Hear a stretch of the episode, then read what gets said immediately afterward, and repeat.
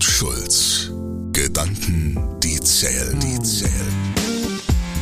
Mit Walter Kohl und Ben Schulz. Jeder vierte Mittelständler denkt über Schließung nach. Die Challenge. In Deutschland steht der Mittelstand vor einer beunruhigenden Wende. Eine aktuelle Umfrage des Bundesverbandes Mittelständische Wirtschaft BVMW legt offen, dass ein Viertel der Mittelständler ernsthaft über die Aufgabe ihres Geschäfts nachdenken. Diese Erkenntnis ist alarmierend, da der Mittelstand oft als das Rückgrat der deutschen Wirtschaft betrachtet wird.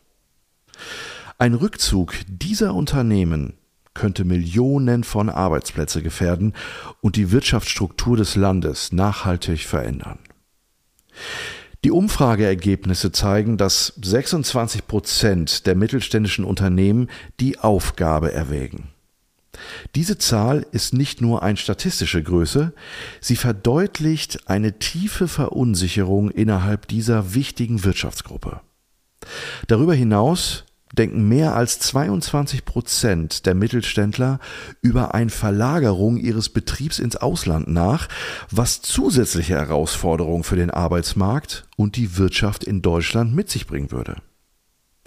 Diese Schreckensbilanz ist ein deutliches Signal dafür, dass viele mittelständische Unternehmen unter der aktuellen wirtschaftlichen Lage leiden die Gründe hierfür sind vielfältig und umfassen globale Unsicherheiten, steigende Betriebskosten und möglicherweise auch politische sowie regulatorische Faktoren. Die Ergebnisse der Umfrage des BVMW sind ein Weckruf für die Politik und die Wirtschaft, gemeinsame Lösungen zu finden, um den Mittelstand zu stärken und seine Zukunft in Deutschland zu sichern. Die Analyse. Ja, was ist daran neu? Wir haben in den 90er Jahren, Ende der 90er, die berühmte Durch Deutschland muss ein Ruck gehen Rede des damaligen Bundespräsidenten Herzog gehabt.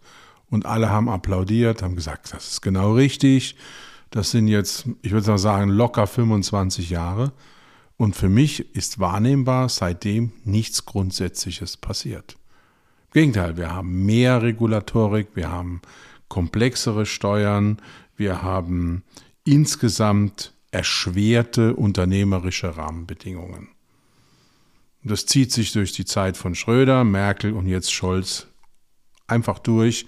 Es ist auch meiner Meinung nach unabhängig, welche Partei an der Regierung ist, weil die Summe dieser Leute, die in der Politik sind, eben keine unternehmerische mhm. Erfahrung haben und äh, du kannst auch nicht Nichtschwimmer sozusagen äh, ein Schwimmbad leiten lassen. Und nur wenn ich Golfbücher lese, kann ich noch kein Golf spielen. Das ist für mich die Ausgangslage. Und deshalb sage ich jetzt was sehr Hartes. Dann ist das so. Und dann muss ich als Unternehmer das tun, was richtig ist für mich, für mein Unternehmen. Das kann heißen Schließung, das kann heißen äh, Neuausrichtung in der Strategie, das kann heißen neue Märkte, das kann heißen Verlagerung, das kann heißen Downsizing, Halbierung, was auch immer. Der einzelne Unternehmer ist nicht für dieses Land verantwortlich. Und der Mittelstand mit seinen Interessen wird immer zweit-, drittklassig bedient werden vor anderen Gruppen. Und wir haben die Neiddiskussion. Deshalb bin ich der Meinung, dass man als mittelständischer Unternehmer primär nicht dem Staat verantwortlich ist, der einen ja auch schlecht behandelt in mhm. weiten Teilen, sondern man ist jetzt erstmal primär sich selbst, seinem Unternehmen, den Menschen im Unternehmen verantwortlich. Und wenn sich Rahmenbedingungen komplett gegen einen stellen, muss man reagieren oder zum Beispiel verkaufen.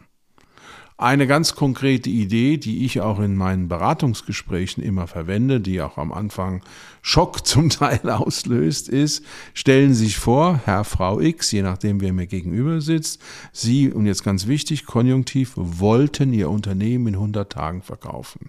Was müssten Sie tun? Nachdem dann dieser erste emotionale, ja, ich will ja gar nicht verkaufen, durch ist, wird klar, ist das Unternehmen verkaufsfähig? Und nur ein Unternehmen, das verkaufsfähig ist, ist auch ein Unternehmen mit einer Zukunft, weil der Käufer kauft ja die Zukunft. Und das sollte die Frage sein, die den Einzelnen bewegt. Glaubst du, dass diese Tendenz der Schließung, des Wegziehens und und und ähm, nicht eher eine Thematik ist, weil ein Großteil der Inhaber und der Geschäftsführer sich mehr und mehr durch die letzten Jahre diese Wofür-Frage gestellt haben und dass das eher so eine, ich will nicht sagen Trotzreaktion ist, aber äh, das sagt man ja so schnell. Ne? Also ich erinnert mich immer so wie, wie, wie, wie bei der Kindererziehung, ähm, äh, dass man mal schnell so was sagt, wo man weiß, die Eltern können es eh nicht einhalten. Weißt du? Also so, jetzt ist es uns zum Beispiel passiert. Wir saßen im Flugzeug nach äh, Hugada und vor uns war eine Familie mit einer Mutter und der Junge, der war drei oder vier, der völlig irgendwie, und sie war überfordert. Und irgendwann sagte sie mitten im Flug über Griechenland, wenn du jetzt nicht aufhörst, dann, dann packen wir unsere Klamotten und gehen nach Hause. So, ich meine Frau wir uns angeguckt, musste ein bisschen schmunzeln. Und ich habe manchmal das Gefühl, dass auch das dass, dass diese Emotionalität im Mittelstand bei Inhabern, bei Geschäftsführern dazu führt, dass viele mehr oder ne, wenn hier steht diese Prozentzahl von 26 Prozent, ist das eine, eine Frustreaktion aufgrund von Energie? Wie würdest du das einschätzen? Also ich habe manchmal den Eindruck. Das ist schwer einzuschätzen im Sinne von Prozenten. Ich glaube, dass es wie immer im Leben mehrere Elemente oder mehrere Ursachen gibt an der Stelle. Es gibt den situativen Frust, der ist ganz klar, ja. Aber es gibt natürlich schon die Wahrnehmung, dass wir als Hochsteuerland in der OECD Nummer zwei nach Belgien als ein Land mit einer unheimlich komplexen Gesetzgebung, als ein Land mit, ich würde schon fast sagen, zahllosen Regularien, es natürlich dem gestaltenden Mittelständler besonders schwer machen. Hm. Das ist, glaube ich, unbestritten. Mhm. Wir haben zum Zweiten eine Banken-Kapitallandschaft, die die Aufnahme von Kapital nicht immer leicht macht. Ja, insbesondere im Startup-Bereich aber auch für viele Mittelständler. Deshalb gehen ja auch die super erfolgreichen an die amerikanische Börse und nicht nach Frankfurt, siehe BioNTech dürfte ja eigentlich nicht sein. Wenn ich in Mainz bin, kann ich ja mit dem Fahrrad an die Börse nach Frankfurt fahren, mhm. in Anführungszeichen. Das heißt, wir haben ganz viele strukturelle Probleme und der Mittelstand hat einfach keine Lobby, wie es zum Beispiel die Gewerkschaften haben, äh, wie es andere Verbände haben. Großchemie, Automobilindustrie oder, oder, oder. Und das heißt für mich, äh, man muss sich diesem, dieser Realität stellen und man muss sich überlegen, was ist der Weg. Und die Prüffrage an aller Anfang ist für mich, könnten, wenn Sie wollten, Ihr Unternehmen in 100 Tagen verkaufen. Wenn nämlich die Antwort ein realistisches Ja ist, dann habe ich eine Zukunftsperspektive. Wenn die Antwort ein Nein oder ein Ich weiß nicht, ich glaube eher nicht ist, dann ist ja die Frage, was ist zu tun? Um eben diese Verkaufsfähigkeit herzustellen. Und wenn dieses, was zu tun ist, zu groß oder zu schwierig oder zu unleistbar ist, dann muss ich mir auch überlegen, andere Wege zu gehen. Weil ich habe ja nur ein Leben. Hm. Ich bin ja nicht Gefangener. Das ist ja das Schöne, dass ich als mittelständischer Unternehmer auch die Hoheit habe, über das Eigentum zu verfügen. Und diese Hoheit sollte ich mir von niemandem nehmen lassen. Aber nochmal, dieses Thema der Komplexität auch von Regularien und und und, ähm, das ist doch was, das gibt es doch nicht erst seit zwei Jahren. Also wir waren doch noch nie, also wenn ich überlege, ich bin jetzt im 24. Jahr mit meiner Firma ähm, äh, und ich habe ja immer Mitarbeiter gehabt äh, und und und. Also ich, äh, es war ja immer in einer gewissen Form komplex, so wie du beschreibst. Und wir sind ja, das hat sich ja eigentlich nicht erst durch die letzten, ich sag das mal, 24 Monate verschärft.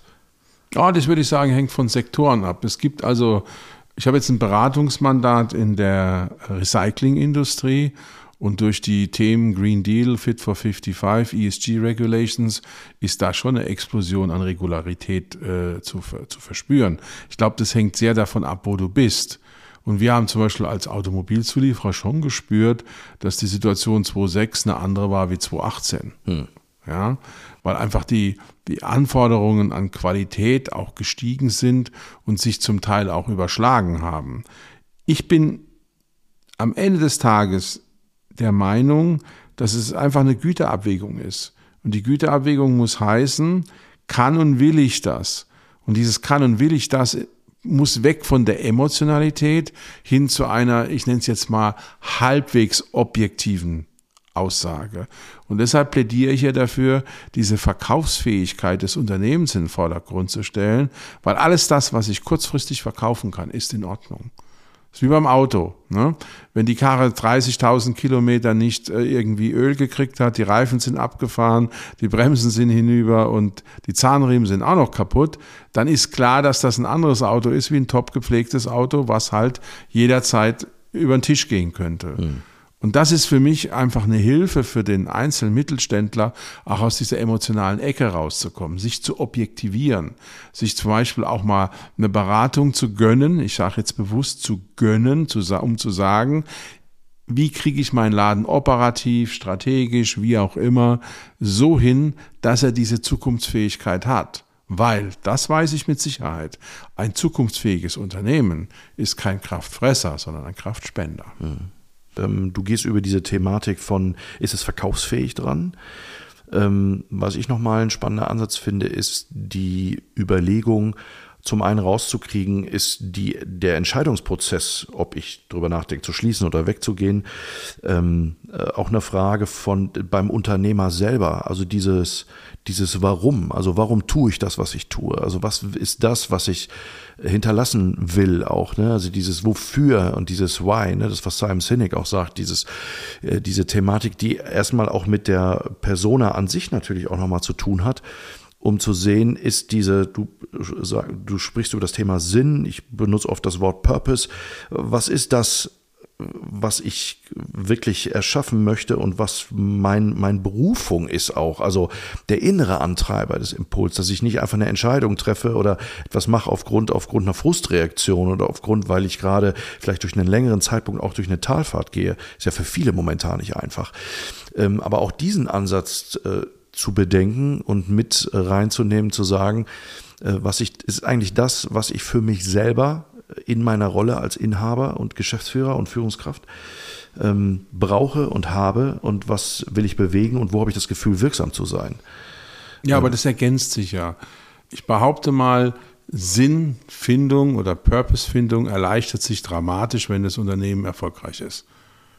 Also da bin ich felsenfest überzeugt. Aber dann ist es doch umso besser zu sagen, man muss wie, beides. Wie kriege ich die Performance meiner Company wieder in den Griff eigentlich? Ja, natürlich. Oder? Das ist ja genau der Punkt, wo ich sage, verschiedene Dinge fließen zusammen. Mhm. Das ist eine persönliche Ebene. Wofür mache ich das? Wofür stehe ich? Und ganz wichtig, wofür stehe ich nicht?